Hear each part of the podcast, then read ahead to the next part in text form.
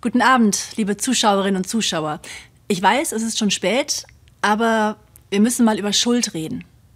Solche Schuld, wie sie in dieser Zeit vermutlich immer wieder einige von uns spüren.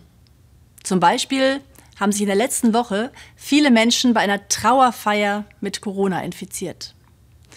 Da geht es eigentlich um Trost, Abschied, um etwas Gutes. Und am Ende lasten auf einigen die Verantwortung und vielleicht Schuldgefühle. Wie bei mir. Vor zwei Wochen will ich eine alte Dame aus meiner Gemeinde im Krankenhaus besuchen. Sieht nicht gut aus. Da stehe ich also morgens um 10 Uhr an der Pforte und höre, Besuchszeit ist ab 11. Gilt es denn auch für die Seelsorge? Ich bin Pfarrerin. Aber es bleibt dabei, Besuchszeit ab 11. Als ich nachmittags wiederkomme, ist die Frau schon nicht mehr ansprechbar und ein paar Stunden später ist sie gestorben. Klar kann ich mir sagen, ich wollte die Abläufe nicht stören, niemanden gefährden, keine Extrawurst. Ich wollte mich an die Regeln halten. Eigentlich also alles richtig gemacht. Und trotzdem bleibt sie für mich die Schuld.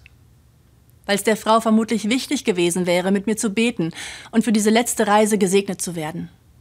Ich kann da nicht einfach sagen, dumm gelaufen.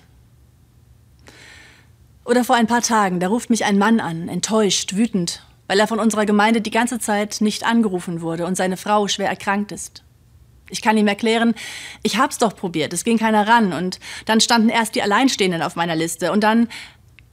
Aber es hilft nichts. Ich bin ihm etwas schuldig geblieben. Und ich merke, dass sich Schuld nicht einfach aufwiegen lässt durch anderes, was man in dieser Zeit vielleicht super gut gemacht hat. Wir leben jetzt seit sechs Monaten mit Corona viel in der Politik, in der Gesellschaft, bei uns in der Kirche, haben wir total schnell gut gemacht. Und zugleich gibt es das, was vielen auf der Seele liegt. Zum Beispiel, dass wir Menschen isolieren mussten, dass sie unter Einsamkeit gelitten haben. Kinder, Betagte in den Heimen und Krankenhäusern, denen sind wir als Angehörige, Freunde, Seelsorger etwas schuldig geblieben. Wie gehe ich mit solcher Schuld um? Wenn ich im Vater unser bete und vergib uns unsere Schuld, dann meint das nicht irgendwelche Fehler, die sich schnell korrigieren lassen, sondern ist mein Schuld, aus der es keinen guten Ausweg gibt, die sich nicht wegerklären oder einfach wieder gut machen lässt. So wie den Abschied von der alten Dame aus der Gemeinde, da gibt's keine zweite Chance. Vergib uns unsere Schuld. Ich hoffe, dass Gott mich hört und einen Weg für mich freiräumt, wo ich mit meinem menschlichen Latein am Ende bin. Was ich uns wünsche.